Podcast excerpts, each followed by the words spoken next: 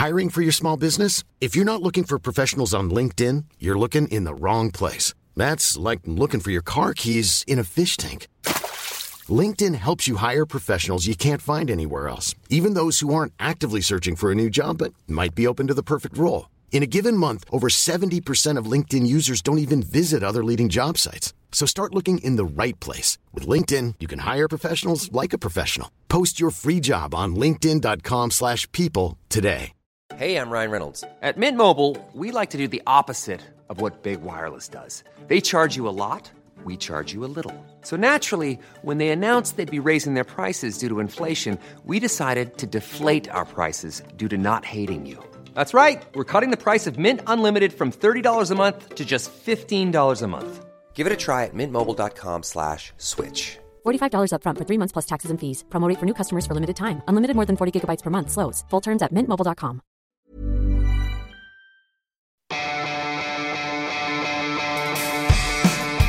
Universo Premier, tu programa de cabecera de la Premier League. Hoy con Álvaro Romeo y Leo Bachanian. Hola, ¿qué tal? Bienvenidos a Universo Premier. Reciban un cordial saludo de Álvaro Romeo. Entre el último programa y hoy no ha habido un solo día sin fútbol. Todos los días estamos teniendo partidos porque todas las competiciones están abiertas y resolviéndose, tanto la Premier como la FA Cup, como la Liga de Campeones y la Europa League. En la Champions no ha habido ningún resultado fulminante, aunque lo del Liverpool hacia, hacia semifinales va bastante sobre ruedas. El Tottenham, por su parte, muestra una ligera sonrisa. El City chasca la lengua con incordio cuando le preguntan por el triplete. Y el Manchester United tendrá que volver a invocar a todos los dioses en Barcelona, tal como hiciera en París.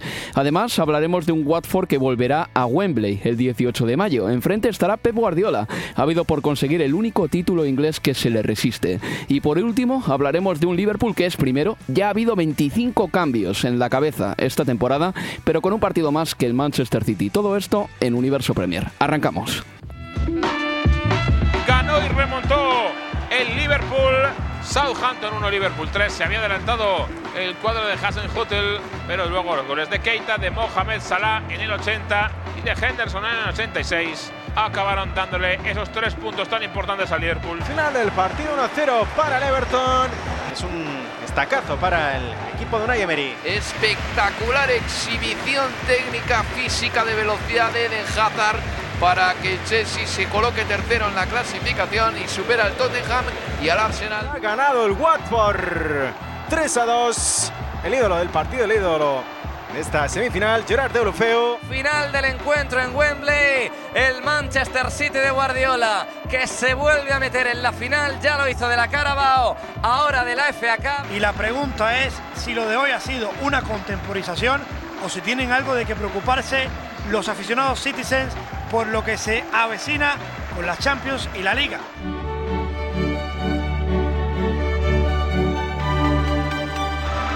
In the first leg by Liverpool last season, beaten in the first leg by Tottenham tonight. Tottenham 1, Manchester City nil. Tengo la impresión que hemos estado muy muy bien. Liverpool 2, Porto nil. 1-0 Barcelona victories given United plenty to do. El equipo es de, de nuestra calidad, tiene mucho más experiencia que Paris Saint-Germain, pero vamos a ver cómo el partido va a pasar. Va a pasar.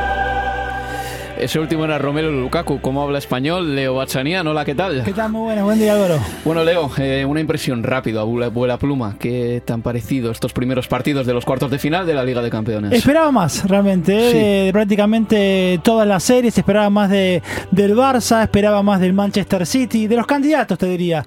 Esperaba quizás un poquito más también de la Juve.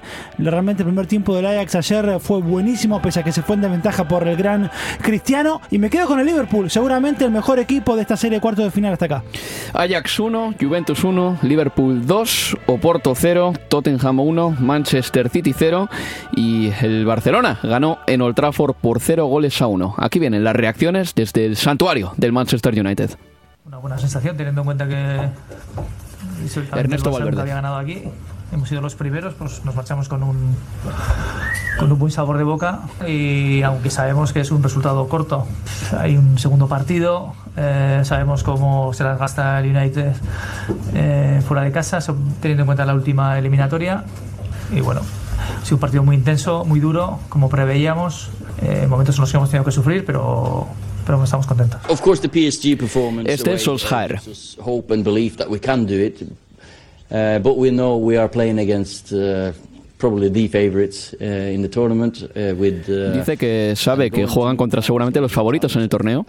and it'll be a greater achievement winning that one because uh, they're not used to uh, Si pasan. losing at home. Porque no el we can do Barcelona no suele perder en casa. Anthony or Rom or Rashi, whoever is playing up there. Um, we have to pr- uh, provide a bit more uh, ammunition for them and chances for them. Cuando nosotros teníamos Y Romelu Lukaku en español.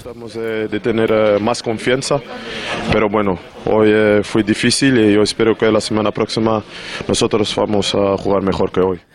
El Barcelona nunca había ganado en Old Trafford en ninguno de sus cuatro intentos anteriores. Eh, el United llegaba a este partido con ocho días de descanso. El Barcelona bastante más eh, exhausto, pues el sábado tuvo que jugar contra el Atlético de Madrid para sentenciar la liga.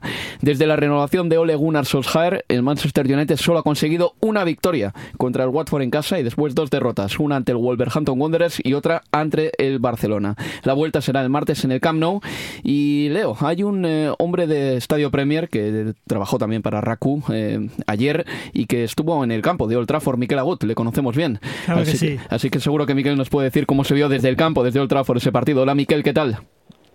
¿Qué tal? ¿Cómo estáis? Muy buenas. Bueno, Miquel, eh, ¿qué sensación te llevaste del partido? Como, en primer lugar, vamos- como barcelonista. Bueno, eh, para mí fue una decepción el partido que hizo el Barça ayer. Lo que pasa es que eh, supongo que tengo el paladar muy fino y por lo tanto en los últimos tiempos, y no hablo de esta temporada sino de las últimas, ver jugar al Barça es sinónimo de ganar en muchas ocasiones, pero para mí de aburrimiento, comparándolo con lo que había visto de este equipo, de un equipo que jugaba con el balón perfectamente, eh, que no pegaba pelotazos, que bueno, que sometía al rival, eh, y que cuando tenía el día y pasaba muy a menudo que le tuviera, era una gozada verle jugar. Y encima si es tu equipo, pues todavía te hinchas más de orgullo. Pero es que lo que estás viendo últimamente a mí me deja muy frío, aunque el equipo gana y con esta mm, digamos funcionalidad de, de resultados pues ahí se ha plantado con un pie y medio en las semifinales de la Champions y con la Liga en el bolsillo y con la Copa del Rey en la final que será dificilísima contra Valencia. Miquel, eh, los primeros 15 minutos de hacer de- del Barcelona sí que fueron realmente muy buenos, hubo muy buena circulación de pelota, vi un Messi inteligente saliendo de la órbita de, de Pogba, volcándose al costado izquierdo, se juntó con Arthur, bueno, con, con Jordi Alba como sabemos, también con Coutinho, pero después del gol de, de Suárez, a partir de ahí el United logró llevarlo al barro, al, eh, al Barcelona, y lo que me sorprende de eso es que logró llevarlo al barro con si querés, con McTominay y con Fred. Algo para mí impensado, te diría, teniendo en cuenta justamente que estaba el Barça enfrente. Digo, ¿a qué le atribuís que haya logrado, por lo menos el United, al haber logrado eso, llevar al barro? ¿De mérito de los de Solskjaer o hubo alguna cuestión así que no te gustó del conjunto de Valverde? Bueno, a mí me pareció que desde el momento del 0-1 eh, el Barça sentía que había hecho algo muy importante, que era marcar en el campo del United y por lo tanto eh, dejó algo más la iniciativa al United. Tampoco le incomodó al Barça estar un poco atrás y dejar que el United manejara el balón para luego intentar salir a la contra. Y eso se acentuó en la segunda. También creo que la sensación que tuve en el campo eh, fue que el United era tan inofensivo que, eh, bueno, no le creó ningún problema a Ter Stegen por mal que estuviera el Barça o por rematadamente mal que estuviera el United, porque el partido me pareció flojo en general. Y entonces el, el Barça pues estuvo cómodo, cuando le centraron balones eh, de puños Ter Stegen o Piqué o Lenglet con la cabeza, están ambos estelares, estuvieron perfectos, no hubo remates a portería, pues bueno, 0-1, y si llevas una contra, 0-2, y como eso es verdad, arrastras muchos partidos entre una competición y otra, comentaba Álvaro que habías jugado contra el Atlético de Madrid el fin de semana anterior mientras el United estaba de descanso, pues bueno, al final supongo que habrá algo también de eso, y también habrá algo de que Dembélé no estaba bien físicamente, es un jugador distinto que puede cambiar mucho el equipo por sus características de juego y como Dembélé pues no estaba bien físicamente porque salía de lesión y obtuvo el alta solo para viajar a Manchester, pues el equipo era algo más plano y al final Valverde terminó con un 4-4-2 clarísimo, intentando mantener el balón y sacando algún centro del área. Pero yo creo que el Barça con el 0-1 eh, dijo, lo tenemos bien encarrilado, no nos vamos a arriesgar, si quieren venir, que vengan ellos. A mí, Miquel, eh, me parece que yo ayer vi el partido del Barcelona también y me pareció que el Barcelona no se defendió muy bien con la pelota en la primera parte. No me daba seguridad con el balón en los pies. Luego ya a partir del minuto 70, cuando Sergi Roberto y Arturo Vidal estuvieron en el terreno de juego, sí que el Barcelona tuvo posesiones más largas, pero tuvo un tramo del partido, sobre todo la, vamos a decirlo así, el segundo tramo de la primera parte hasta el minuto 45 en el que el Barcelona a mí con el balón en los pies y sacando la pelota desde atrás no me daba seguridad. El Barcelona no se defendía bien con la pelota, pero luego miro las estadísticas de la UEFA y veo que el Barcelona tuvo un, porcentaje de acierto de pases bastante alto como equipo, más del 90%, pero es cierto que en momentos puntuales Busquets, sobre todo, y Artur no supieron mantener la manija del equipo. Y a Rakitic yo no le vi en la primera parte tampoco. No, Rakitic eh, estuvo realmente desaparecido y luego tenemos de por medio la de Busquets que empezó muy eh, balón y eh, estuvo bueno, pues eh, qué pena. Parece que estamos perdiendo ahí a Miquel Agut. Eh, no sé si podremos recuperar esa conexión porque Miquel ahora mismo está de viaje, está viajando y es posible que es posible que haya entrado en un túnel o en alguna fase del camino con peor cobertura. Leo, estaba diciendo por parte del Barcelona que a mí no me gustó demasiado el partido que hizo. Hizo un partido serio, sí, pero eh, me sigue chirriando todavía que el Barcelona no sepa defenderse con la pelota y que tardase tanto en empezar a defenderse con la pelota hasta el minuto 70.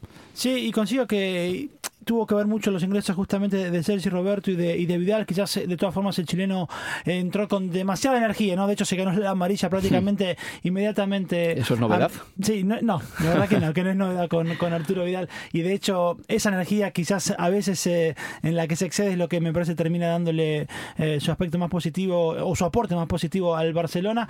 Pero yo creo, me quedo con algo lo que decía Miquel a partir de que una vez que se vio ya con la ventaja, que era lo que buscaba, el gol de visitante también el Barcelona, Barcelona y viendo además lo inofensivo que podía llegar a ser o que podía ser el, el United, creo que termina conformándose y, mucho yo creo que, que Josh Caer, vos hablabas al comienzo de las estadísticas, eh, cómo llegó a este partido el United, desde la victoria en el Parque de los Príncipes, cuatro derrotas en cinco partidos, y yo creo que se enamoró demasiado de esa noche. Ole Gunnar eh, Josh Caer, creo que ayer no se movió ni un ápice de su idea, Álvaro, de esto, apenas cuando mueve lo hace entrar a Lingard por Dalot, ahí cambia la línea de 5, el equipo lógicamente se estira un poco más porque Lingard es mucho más vertical que, que Dalot y además tiene mucho menos retroceso, pero a los 10 minutos lo cambia, ¿eh? sale Rashford y entra Pereira, o sea que apenas 10 minutos se salió de su esquema, de su idea de mantener un resultado que te permita soñar con que pase otro milagro como el de París. Seguramente Solskjaer eh, se agarre al partido del Parque de los Príncipes para motivar a sus futbolistas, pero eso va a ser muy complicado que vuelva a suceder, Leo. Una cosa que yo me esperaba del Manchester United era quizá que tuviese esos 15, 20 minutos eh, que todo equipo tiene en Inglaterra o que habitualmente solemos asociar a los clubes ingleses, que saben embotellarte durante un rato y te hacen sufrir de verdad.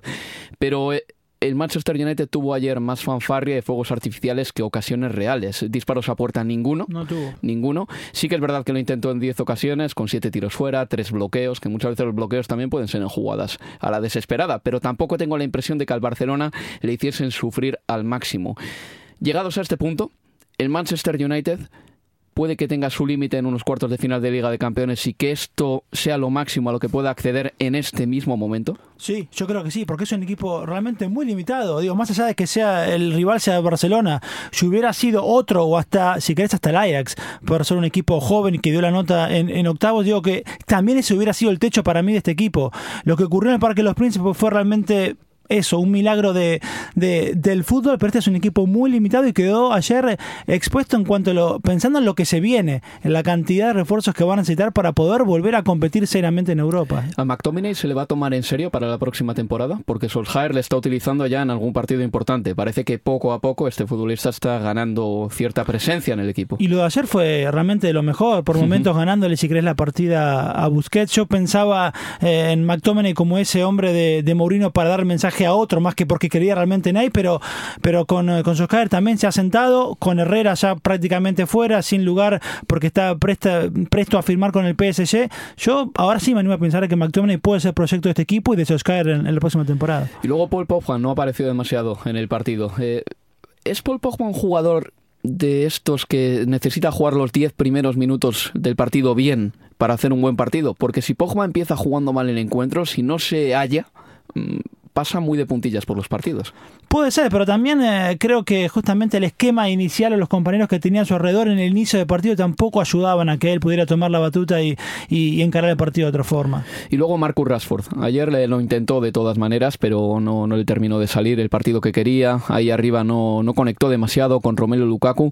Creo que también el Manchester United necesita urgentemente un futbolista que dé buenos pases para encontrar a estos jugadores, porque ahora mismo Fred, por ejemplo, yo pensaba que Fred era un jugador que jugaba mejor a fútbol, pero ha quedado, digamos que, reducido esta temporada a un trabajador del centro del campo y poco más. Y McTominay sabemos perfectamente eh, cuáles son sus limitaciones. Eh, si Pogba no tiene el día, el Manchester United tiene muy poca circulación de balón. Sí, y además de no tener circulación, tampoco tenía la, chance de, generar eh, velocidad por los costados porque estaba sin Lingard y sin Marcial. En ese caso, ayer yo creo, por el esquema que decidió Solskjaer, yo extrañé un poco a Juan Mata, por lo menos para tener eso, algo de pelota y de circulación, cosa que no tuvo en ningún momento. Y luego volviendo al Barcelona, una cosita más. Tú sabes, Leo, que ayer le pasaron la pelota a Jordi Alba hasta en 103 ocasiones. Es una barbaridad lo que confía en los jugadores del Barcelona en Jordi Alba, lo que necesita el juego del Barcelona en Jordi Alba.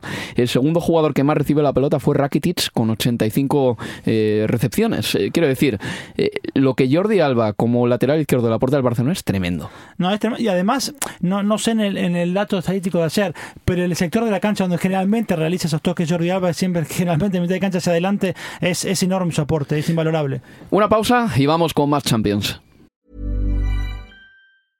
Ryan Reynolds here from Mint Mobile. With the price of just about everything going up during inflation, we thought we'd bring our prices down. So to help us, we brought in a reverse auctioneer, which is apparently a thing. Mint Mobile unlimited premium wireless. Ready to get 30, 30, bit to get 30, bit to get 20, 20, 20, bit to get 20, 20, bit to get 15, 15, 15, 15 just 15 bucks a month. So, Give it a try at mintmobile.com/switch. slash $45 up front for 3 months plus taxes and fees. Promo for new customers for limited time. Unlimited more than 40 gigabytes per month slows. Full terms at mintmobile.com. Hey, it's Danny Pellegrino from Everything Iconic. Ready to upgrade your style game without blowing your budget? Check out Quince. They've got all the good stuff, shirts and polos, activewear and fine leather goods, all at 50 to 80% less than other high-end brands. And the best part? They're all about safe, ethical and responsible manufacturing. Get that luxury vibe without the luxury price tag. Hit up quince.com slash upgrade for free shipping and 365 day returns on your next order. That's quince.com slash upgrade. Hey there, it's Michelle Norris. I'm host of a podcast called Your Mama's Kitchen. When I travel, I'm usually looking for a way to find a taste of home when I'm not at home. And one of the things I love to do when I am at home is entertain. And Airbnb allows me to do that. When I was in California recently, I rented a house that had a great kitchen. And when we were sitting around the table, we we're all thinking, we're in someone else's house. Someone could be in all of our homes as well. If you have a home, but you're not always at home, you have an Airbnb. Your home might be worth more than you think. Find out how much at airbnb.com/slash host. Universo Premier, tu programa de cabecera de la Premier League.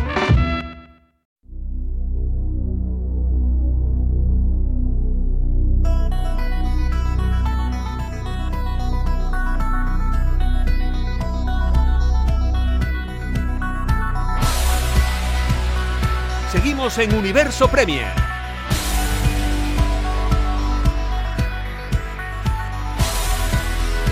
Aquí proseguimos. Vamos a hablar del partido que enfrentó a dos conjuntos ingleses, el Tottenham-Manchester City. 1-0 para los Sports, gracias a un tanto de Son en el 78. Por cierto, no sé si lo he dicho antes, pero el gol del Barcelona en otra forma marcó Luke Shaw en propia meta en el minuto 12, no fue Luis Suárez. Al final se lo han dado a Luke Shaw. Vamos con el partido del Tottenham. En primer lugar, era la primera vez Leo que acudía al Tottenham Hotspur Stadium. Es un estadio bello, es atractivo, te diría. es, bonito, de verdad. Eh, está en una zona depauperada, mm, eh, uno de los distritos más pobres de Londres, y el campo se erige de repente hay como, como algo que, que, vienen, que han puesto del cielo como con una máquina expendedora en mitad de un barrio que que todos sabemos que, que no es nada bonito, aparte. Eh, se parece bastante el barrio. Yo en el paseo que hacía desde, desde Seven Sisters hasta el campo, me parecía el paseo que se pegaba, o el viaje que se pegaba Tony Soprano en los créditos de la serie eh, por el barrio de Nueva Jersey, una zona con, eh, con poca personalidad, diría yo, y, y muy, muy, muy castigada. Bueno, de hecho hay una anécdota de Roman Abramovich que cuando los eh, hombres que estaban a cargo de la compra de Abramovich de parte del Chelsea los llevan a visitar el barrio de Tottenham porque también era una opción comprar el Tottenham antes que comprar el Chelsea y cuando iba en el auto aparentemente dijo esto es peor que el barrio donde él tiene su, su petrolera en, allí en la región de Siberia, así que y eso Sí. en el, hace por el año 2001-2002. Es una zona dura. Eh, Sí. Luego el campo es una barbaridad. Entras, eh, la zona de prensa está hecha al estilo IKEA eh, para trabajar y para comer, eh, con mucho minimalismo. Mm, hay una cristalera eh, muy grande que separa la zona de prensa de la calle. Entonces, eh, tanto los periodistas podemos ver al público como eh, los espectadores que asisten al partido pueden vernos a nosotros trabajar o comer o departir. Y luego ya eh, la zona de la sala de prensa, la sala de prensa, parece un cine. Es un atrio eh, en el que abajo del todo está, está la mesa de prensa donde hablan los, eh, los entrenadores y luego va subiendo hacia arriba en modo de, de anfiteatro eh, y cada escalón está iluminado como si fuesen los cines estos eh, que hay por Londres, el IMAX y todos estos.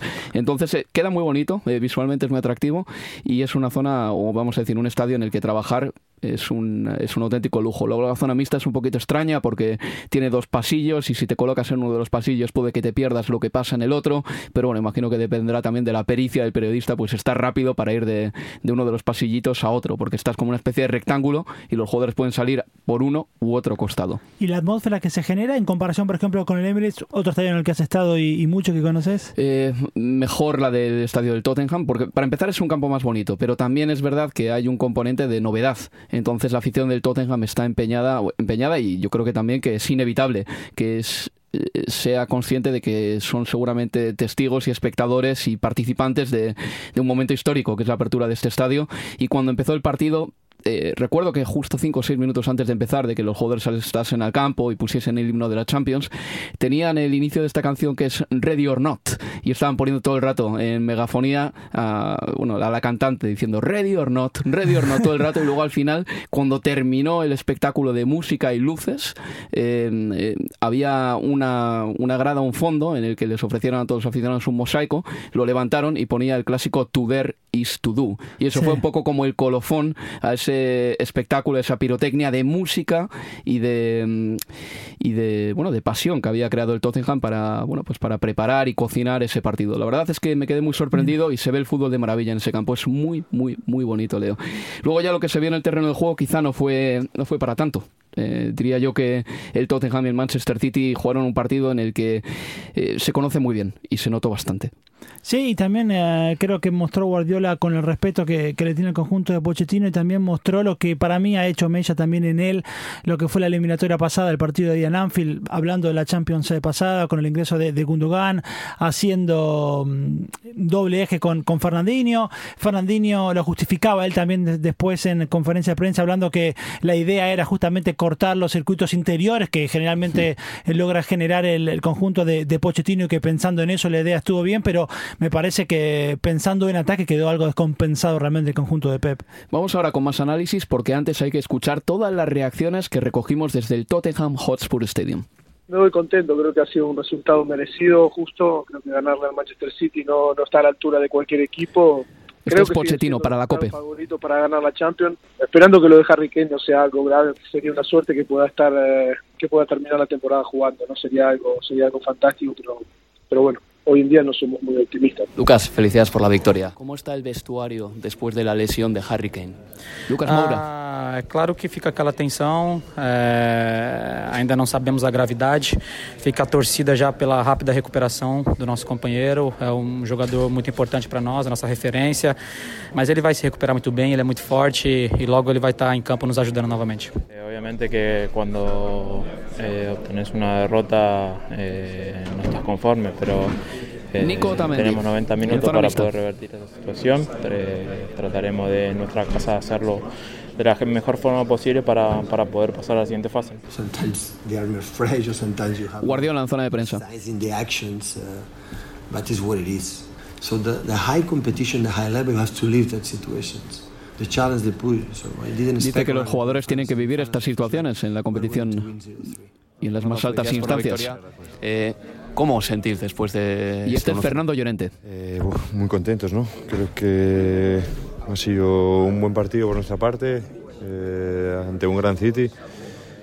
Eh, quizás nos ha faltado tener un poquito más de tranquilidad con el balón, eh, pero bueno, nunca son fáciles este tipo de partidos. Había mucha mucha presión y en líneas generales hemos jugado muy bien, hemos sido agresivos, eh, no nos hemos dejado jugar eh, a gusto y, y hemos merecido ganar el partido. Hemos visto a Harry Kane pasar por aquí con una férula, con muletas. Eh, tiene mala pinta la lesión de Harry Kane. ¿Cómo está el vestuario?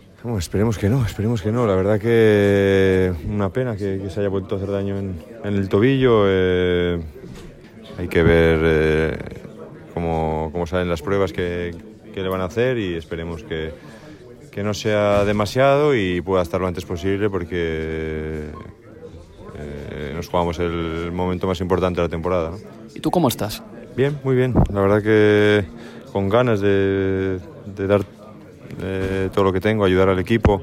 Contra el Liverpool sufrí un, un fuerte golpe y, y la verdad que una lástima porque venía en un estado de forma muy bueno y bueno, he parado una semana y eso siempre te retrasa un poco, ¿no? Estás eh, prácticamente, no sé, a las puertas de una semifinal, es hablar muy rápido, hacer las cuentas de la lechera, pero encima si Harry Kane está fuera, se supone que vas a tener opciones seguro. Ojalá, ¿no? Para eso, para eso estamos, ¿no? Para ayudar al, al equipo cuando, cuando me necesite, siempre feliz de, de disfrutar de, de los minutos que me da y, y bueno, ya te digo que es un momento muy importante y, y necesitamos de, de todos para, para que al final podamos llegar lo más lejos posible. ¿Y te decepcionaría no jugar más ahora que Harry no está? Bueno, eh, eso da igual, lo importante es el, el equipo, eh, que sigamos ganando, que, que lleguemos a, a conseguir las metas que queremos, que es, eh, que es ganar al final. Y bueno, yo ya te digo, intentaré demostrarle que estoy ahí, cada vez que me necesite, daré lo mejor de mí.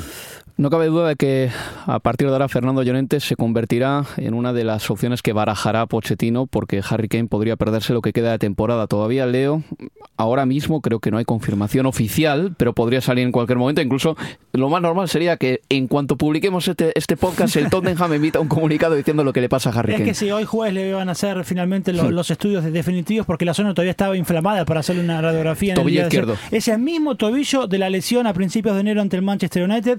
En aquella es además la quinta en los tobillos de Harry Kane en los últimos tres años. La última en enero le demandó cuatro semanas y media, volvió recién el 22 de febrero en aquel partido en que marcó ante, ante el Burnley. A ver, a la Premier le quedan cuatro semanas y media. La final de la Champions, si se diera para el Tottenham, es el primero de junio. Y la semifinal de Copa de las Naciones para Inglaterra ante eh, Holanda, así en Portugal, es el 6 de junio, pensando en la, en la recuperación de Harry Kane. Tú, Leo, ya piensas en términos transnacionales, ge- geofutbolísticos. Yo no había pensado en lo de la Liga de las Naciones todavía, pero claro que sí. También. Claro que sí. Podría peligrar. jugar. Sí, puede peligrar. seguro. Peligra y e imagino las ganas que tiene de, de recuperarse a tiempo Harry Kane. Bueno, eh, hay datos que tienen que ser, eh, vamos a decir que prometedores para el Tottenham, dentro de lo que cabe y de la gravedad que pueda revestir la lesión de Harry Kane, no solo para los partidos que vienen a continuación, sino también para la propia carrera de Harry Kane. Desde la vuelta del delantero inglés, el Tottenham ha perdido cinco de los últimos siete partidos.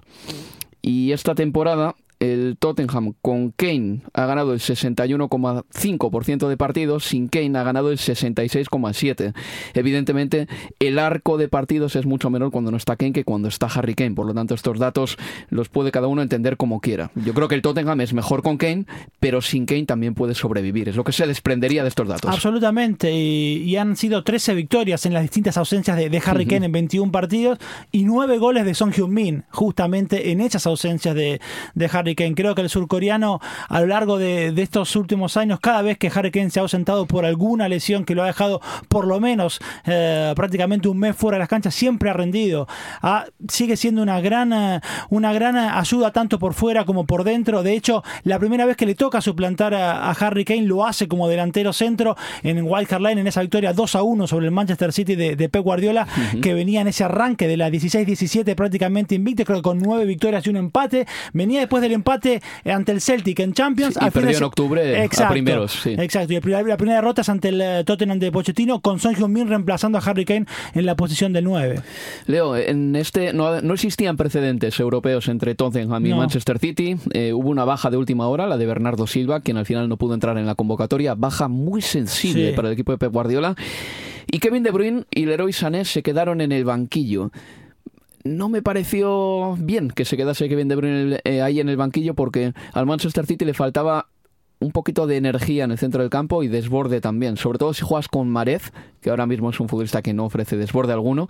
El único que puede romper una línea con un control, eh, con un regate en velocidad en ese equipo, o los únicos son Sterling y Kevin De Bruyne. Además, si pudo jugar de titular contra el Brighton, ¿cómo es posible que no esté listo para jugar unos cuartos de Liga de Campeones? Yo creo que Pep se pudo equivocar porque hizo al equipo demasiado plano en el centro del campo. Sí, y aún más porque una vez que ingresa lo hace con apenas dos minutos más lo que restaba por adicionarse por, por jugar y teniendo en cuenta también que por la otra banda, a propósito de, de Sané, tampoco tenías eh, ni siquiera a, a un Sinchenko o al propio Mendy que te ofrecen mucho más descarga y salida por ese costado, algo que Fabian Delf evidentemente no te puede ofrecer. Un Fabian Delf que no es la primera vez cuando le toca jugar al que le terminan comiendo las espaldas. Lo recuerdo también en Old Trafford. No sabe. No sabe, le No cuesta sabe despejar muchísimo. los centros que llegan. De costado. De costado, pero sobre todo que llegan del otro costado. Exacto, del exacto. extremo izquierdo del equipo rival. Exactamente. En ese tipo de ocasiones no es la primera vez, o en muchas ocasiones se ha quedado pagando Fabian Delf y el gol de Son Heung-min viene a partir de un pase de Eriksen justamente a las espaldas de, de, de Fabian Delf. Careció de profundidad y extrañó horrores a, a Bernardo Silva. Yo en eso coincido eh, absolutamente. Hay que decir también que Mendy tampoco se cubrió de gloria en el partido No, contra el Brighton no. a jugar Además, bien, con una actividad Sí. larga, digo, era, era más entendible que no jugara Mendy a que no lo hiciera Kevin De Bruyne. El Manchester City, mira, esta temporada, 26 de los goles del Manchester City esta campaña han llegado en los primeros 20 minutos del partido. Y en los encuentros, los últimos, contra el Fulham, contra el Cardiff y contra el Brighton, se ha seguido ese patrón. El Manchester City ha, vamos a decirlo así, ha encarrilado esos partidos rápidos, que no necesariamente es sentenciado, ¿de acuerdo? Está acostumbrado, yo creo que a gestionar ventajas este equipo. Y me pregunto si esos partidos, los tres últimos, contra el Fulham, contra el Cardiff y contra el Brighton, fueron una buena preparación para el partido contra el Tottenham, porque en, eh, me parece que Laporte, Otamendi, eh, incluso Walker, eh, no estaban tan eh, listos para eh, afrontar una presión tan buena como la que hizo el Tottenham. Y luego también de Leali ahogó a Fernandinho. Quiero decir que hizo un marcaje individual. El City no había tenido un partido tan complicado en las últimas tres o cuatro semanas porque esta Premier está muy desequilibrada entre los de arriba y los de abajo. No hay más que recordar que hay dos equipos que han bajado ya.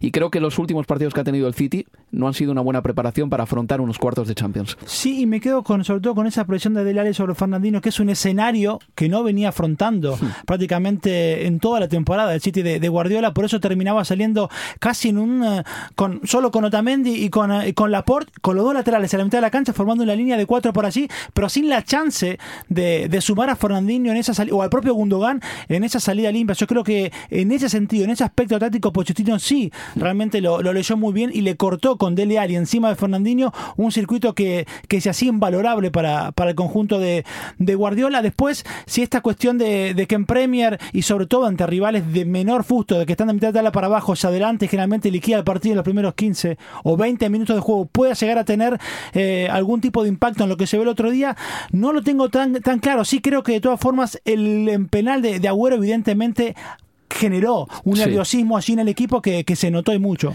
Falló Kun Agüero ese penalti después de una jugada de Sterling, jugada individual. Hay que decir que la mano se revisó, la Sí. mano de Danny Rose dentro del área, según los parámetros, Leo. Ya me estás mirándome aquí con una sonrisita. A ti no te ha gustado esa mano, Es pero que- según los parámetros actuales No, lo es, mano, Leo. Sí, Sí, es la normativa de este año. Seguro, Está en una con- posición no, no natural la mano de Rose. Sea involuntaria o voluntaria, la mano de Rose está en una posición no natural. El problema para mí, y por eso el, eh, el- mi rostro, es que visto en cámara lenta, sinceramente vamos a tener una cantidad de penales infernales. Es muy difícil en ese sentido hacer eh, una... Van a, van a ser siempre penales. Yo entiendo, con la reglamentación actual es penal, sí, apenas lo vi la repetición porque yo no normalmente no me percaté en el remate de Sterling que había a mano de, de Rose. Una vez viste la repetición dice, sí, van a dar penal visto con el VAR. Pero también visto con el VAR y con la cámara lenta me parece que es un poquito injusto también.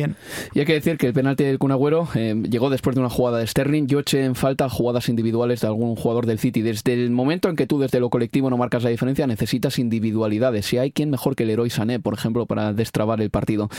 En fin, que yo creo que Pep Guardiola no estaba tampoco tan... eh, mustio con este resultado. Yo creo que lo vio factible cuando habló con nosotros en rueda de prensa. Por cierto, no, no hablo en español porque la UEFA no, no lo permite, lo cual no, no me parece del todo bien, la verdad, porque creo que es una competición al final europea, no una competición únicamente inglesa o del país donde se juega.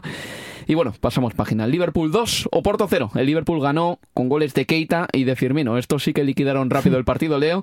Arbitró Mateo Laoz, lo que siempre hay que decirlo, porque Mateo Laoz es un árbitro muy particular.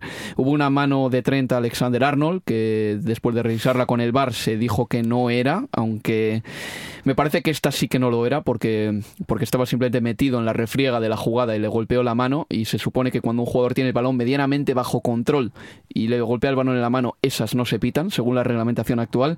Ah, Hubo un gol de Mané legal, pero el Linier levantó, levantó el banderín y después de ver la decisión final con el VAR se decidió que no era gol y Mohamed Salah debió ser expulsado por una entrada feísima. Así que Mateo Laoz tampoco se cubrió de gloria en este partido. Tuvo tres jugadas que revisar. La mano de Trent yo creo que acertó, pero luego el eh, gol de Mané tenía que haber sido y la expulsión de Salah tenía que haber sido también. Sí, presente el eh, la polémica allí y sobre todo, bueno, de ahora en más, ya cuando se está jugando, nos jugamos tanto en zona eh, decisiva, va seguramente ir increciendo la cuestión de, la polémica con, con el bar, pero yo de Liverpool rescato que fue el mejor equipo para mí de la serie de, Sí. de cuartos, sin lugar a dudas, muy bueno el papel de, de Henderson también, llegando más al área, bueno, de hecho Klopp habló después diciendo que le pedía disculpas en parte por haberlo utilizado durante tanto tiempo Henderson más en una posición eh, casi de, de mediocentro defensivo y no dándole libertad para atacar el área. Eh, Me, me gusta que digas eso, Leo, porque creo que Jordan Henderson siempre lo he pensado en el interior derecho aporta más que en el medio centro. Él no quiere ser medio centro, él se ve a sí mismo como una especie de Steven Gerrard. Exacto, él se ve ahí. De Sí. hecho, cuando llega de Sunderland, su posición era de 8. Era el clásico número 8. Por de ahí, por ahí pagaron esos 20 millones. Después, eh, con Rogers y también con, y sobre todo con Klopp, se ha ido o ha ido jugando como mediocentro de defensivo, pero ya lo mostró ante el Southampton cuando ingresó en la segunda parte y convirtió, pero termina empujando al bote en la chica. El otro día con el pase para el gol de, de Firmino, como que termina el gol de Firmino, también llegando prácticamente a la puerta del área, a él le gusta jugar así. Evidentemente, los últimos 30-35 metros. Y luego Ajax 1, Juventus 1. Cristiano marcó el primero, eh, sigue teniendo su idilio, eh, desde los octavos de final en adelante, Cristiano no falla. Y para el Ajax mantó- mar- marcó, vaya, en Eres, el futbolista brasileño. En FA Cup, decirles que el Manchester City ya está en la final, después de ganar 1-0 al Brighton Hove Albion, marcó Gabriel Jesús al poco de empezar. Detallazo de Raheem Sterling, quien sufragó 500 entradas de su bolsillo para estudiantes de la que fue su escuela, la Ark Elvin Academy. Y el City sigue todavía en curso para lograr el triplete doméstico. Y luego la otra semifinal que estuvo preciosa, Leo. Wolverhampton 2, Watford 3. Ganó el Watford en la prórroga. Sí, y cómo cambia el partido, evidentemente a partir de esa pincelada de creatividad, el golazo de Gerard eh, Deulofeu realmente, porque hasta el 79 realmente nada hacía pensar que el Watford podía entrar en, en partido hasta aquel destello de calidad, de enorme calidad de, de Deulofeu, y realmente lo que sucedió después, bueno, lo hemos visto todo, fue quizás de las tardes más épicas de, de semifinales de FA Cup que por lo menos yo recuerdo, realmente impensado, genial, me quedo también con las palabras de Troy Deeney post partido, todo muy emotivo realmente. Troy Dini eh, dijo de, de Raúl Jiménez. Atención, por cierto, los goleadores fueron Doherty y Raúl Jiménez, Sí. marcaron el 0-2 y luego remontaron Deulofeu y Dini. Por cierto, el primer gol de Deulofeu es una delicia. Y en la prórroga Deulofeu marcaba el 3-2 definitivo, ¿vale? El gol de Dini llegaba en el 94, el partido se iba a la prórroga. Dini eh, dijo de Raúl Jiménez, quien cuando marcó se puso una máscara, la clásica máscara mexicana, dijo, estoy orgulloso de que se haya puesto esa máscara, la puede seguir llevando ahora si quiere, pero ahora es un perdedor. Así que disfruta de la máscara y nosotros hemos ganado. Troy Deeney 100%. ¿El gol de Deulofeu o el de Hazard ante el West Ham? ¿Con ¿Cuál te quedas? Hazard ante el West Ham United. Sí, Yo porque de deja atrás a más futbolistas, nada más que por eso, ¿eh? por la cantidad de de perjudicados que hay en ese gol. Porque en el de Deulofeu al final el perjudicado es el portero y poquito más, ¿no? Sí, pero en el gol de Hazard yo veo mucho más errores del rival Puede digo, que lo que puedo ver en el de los Yo me quedo con el de- del español. Sí que es verdad que el gol de Hazard tiene un punto de anuncio de Nike. Cuando a Neymar le ponen con cuatro palurdos, que, que lo regatea como, le, como les apete- eh, le apetece. La verdad es que sí. Pero bueno, vamos a hacer una pausa y seguimos ya con el último bloque del programa. Universo Premier, tu programa de cabecera de la Premier League.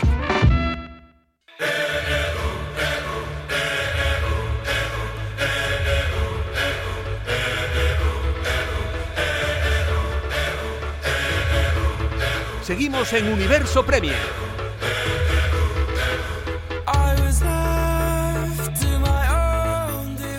Vamos ya con la Premier League. En la jornada anterior ganó el Liverpool 1-3 a Southampton en los minutos finales. Decidió el partido el equipo de Jürgen Klopp gracias a goles de Mohamed Salah y de Jordan Henderson en el 80 y en el 86. Marcaron para destrabar un partido que iba 1-1 gracias a goles de Shane Long primero en el minuto 9 y de Naby Keita en el minuto 36 del partido empatando el encuentro. Luego ya el sábado Bournemouth 1, Burnley 3, Huddersfield Town 1, Leicester City 4, Newcastle 0, Crystal Palace 1. El domingo Everton 1, Arsenal 0, eh, resultado importante ahí para la lucha por entrar en Liga de Campeones. Y el lunes ya Chelsea 2, West Ham United 0. De tal modo que la clasificación queda así. Primero es el Liverpool con 82 puntos. Segundo el Manchester City con un partido menos y 80 puntitos. El partido que tiene todavía por jugar es contra el Manchester United, así que no va a ser ninguna broma. Tercero, el Chelsea con 66 puntos. Cuarto, el Tottenham con 64 y un partido menos que el Chelsea. Quinto, el Arsenal con 63, un partido menos que el Chelsea también. Sexto, el Manchester United con 61. Y por abajo, Cardiff City, 28 puntos, a 5 de la salvación. Fulham y Huddersfield ya descendidos. Leo, hablábamos antes de que el Cardiff tiene una semana crítica ante sí y tú me hacías los cálculos de que podría bajar para dentro de cuánto, tres partidos. Y podría ser para el domingo 21 cuando reciba al, al Liverpool. Es decir, sí, en tres jornadas más o en tres partidos, porque ahora juega ante el Burnley, visita al Burnley fin de semana, después visita al Brighton y después sí, el domingo 21 de abril sí, recibe en casa, en Cardiff, en Gales, al Liverpool. Y yo creo, no me parecería una locura pensar que en ese partido puede estar sentenciando el descenso el conjunto de Neil Warnock. Qué rápido están pasado- pasando cosas en la Premier. Los dos descensos, luego tenemos a un Cardiff que está casi muerto. El pasado fin de semana fue hasta, te diría que decepcionante desde el punto de vista de la lucha por la salvación, porque quedó prácticamente muerta la pelea por la salvación con la victoria del Burnley. El Burnley lleva dos triunfos consecutivos y ya como un proyectil se ha eyectado de esa zona de, peligro. Sí, y cómo en, eh, a lo largo de, rachas en momentos clave ha logrado prácticamente surfear ¿no? el peligro con el descenso del conjunto de, John Dyche, porque así entre mediados de enero y finales de febrero marcó ocho partidos invictos con cinco victorias y tres empates. Marzo fue realmente muy malo, pero ahora con dos victorias logra otra vez eh, despegarse y llegando este fin de semana en el que una victoria ante un rival directo como el Cardiff prácticamente lo deja casi que salvado el conjunto de Dyche para mí. Eso sí que es un six pointer y no Sí. los de la primera No, jornada de liga no, cuando no. nos ponemos eh, nos ponemos demasiado eh, no sé si diría que no sé, nos venimos muy arriba eh, cuando hablamos de six pointer pero esto de verdad es un partido crucial para el Cardiff City y decir también dos cositas más en primer lugar que el Chelsea eh, bueno pues eh, yo creo que la carrera de Danny Drinkwater en el Chelsea ha terminado después de que le cazasen eh, conduciendo ebrio y Mauricio Sarri además eh, le dijo después de la Community Shield que no contaba con él y ha cumplido su promesa. Esta temporada no ha contado prácticamente con él. Está fuera, Leo. Sí, absolutamente. Veremos. A mí me sorprendía que no se haya ido, por ejemplo, en enero, en el mercado de, de invierno. No sé si tiene que ver también con que la ficha que cobra en el Chelsea es, es 100.000 muy a la alta. semana. ¿Cuánto es? 100.000 100.000 bueno, está. semana. Y por ahí para la, la clase de equipos que sí podrían contar con él o que mirarían en él, pensando por debajo de, obviamente, de- del top 6, de mitad de tabla hacia abajo o del séptimo hacia atrás, quizás no puedan afrontar ese, esa erogación de salario, ¿no? Y un aporte más, eh, tenemos que retirar de la lista de candidatos a descender al Crystal Palace. Ya tiene Sí. 39 puntos, le ganó al Newcastle, otra temporadita más en primera división de los de Roy Hodgson, ¿eh? Pero que sabe a poco, ¿no? Porque venimos eh, o vienen conformándose con eso, con terminar zafando a falta de cuatro o cinco jornadas, pero realmente muy, no, no mucho más, haciendo un papel en casa muy pobre realmente, sosteniendo la campaña a partir de lo que ha hecho como visitante, 22 puntos, 25 puntos jugando fuera de casa, de fuera de Cejas Park, pero a mí me suena poco realmente para algunos jugadores que son que terminan siendo muy interesantes con lo que cuenta Roy Hodgson. ¿Quieres algo más del Crystal Palace, no? Sí, sinceramente fue sí. Una pelea por el séptimo puesto. Por sí, por lo lo me- o por realmente apuntar a mitad de tabla hacia adelante. Pero esto me sabe a poco. La jornada 34 de Liga tiene un encuentro muy especial, el Liverpool-Chelsea. Será el último que el Liverpool juegue contra un equipo del llamado Big Six o Top 6. A partir de entonces, puede que tenga una autopista hacia el título. Aparte del encuentro del Liverpool y el resto de partidos de los grandes, la jornada 34 llega así. La próxima jornada arranca este viernes con el Leicester City contra Newcastle, con Jesús López. El Leicester sigue intratable en este final de temporada. Cuatro victorias seguidas han puesto al equipo séptimo en la batalla por un puesto que podría dar acceso a Europa la temporada que viene. Además, el 4-1 ante el Huddersfield dejó un hito. El doblete de Bardi le convertía en el máximo goleador de la historia del club, superando a Gary Lineker. Bardi ha alcanzado los 104 goles, aunque en 265 partidos, 56 más que Lineker. El Newcastle buscará apaciguar la euforia de los de Brendan Rodgers con un triunfo que sella la permanencia, algo que se los viene resistiendo. Vienen de dos derrotas consecutivas, aunque no deberían pasar mayores apuros. El descenso sigue estando a 7 puntos. Y el sábado, no te pierdas ni un solo gol en nuestro carrusel de partidos. Burnley contra Cardiff City. Si los tópicos pudieran describir con exactitud la realidad, hablar de ese partido como un six-pointer no sería descabellado. Berley y Cardiff se juegan algo más que 3 puntos este sábado. Si gana el Berley se pondrá con 39 puntos y dejará a los galeses hundidos con 28. Si gana el Cardiff no saldrá del descenso, pero se metería en la pelea final por la permanencia. Mientras los Clares han reaccionado a tiempo con dos victorias consecutivas, para los de Neil Warnock esta es la última llamada a la salvación, tras una derrota desafortunada ante el Chelsea y otra inapelable ante el Manchester City. Brighton Hove Albion contra Bournemouth, con Luis Cobos. Al Brighton le toca reponerse del parapalo de la FA Cup cuanto antes. Su situación en Premier League no le permite lamentos. Dos derrotas les han dejado a 5 puntos del Cardiff, aunque con un partido menos que los galeses fue el Southampton, y dos menos que Newcastle y Barley. El Bournemouth parece que ha empezado a pensar en las vacaciones antes de tiempo. Ha caído al decimotercer puesto después de una sola victoria en los últimos nueve partidos. Lo de la jornada pasada fue especialmente preocupante, dejándose remontar en casa ante el Barley con una actuación para el olvido de Asmir Begovic. Además, los Cherries han confirmado una mala noticia esta semana. Charlie Daniels ha sido operado de una aparatosa lesión de rodilla que podría privarle de reaparecer más allá del arranque de la próxima temporada. Southampton contra Wolverhampton Wanderers. Duelo entre dos equipos con la moral tocada. El Southampton porque se le escapó sacar un resultado positivo ante el Liverpool la pasada jornada y ya es el equipo que más puntos ha perdido tras adelantarse en el marcador. El Wolverhampton por el cruel desenlace de su semifinal de FA Cup ante el Watford, en la que desperdició un 2-0. En cualquier caso, la situación de ambos conjuntos en la Premier es bien distinta. El Southampton marca la permanencia y tiene 5 puntos de ventaja sobre el Cardiff. Sigue siendo, eso sí, uno de los equipos menos goleadores del campeonato.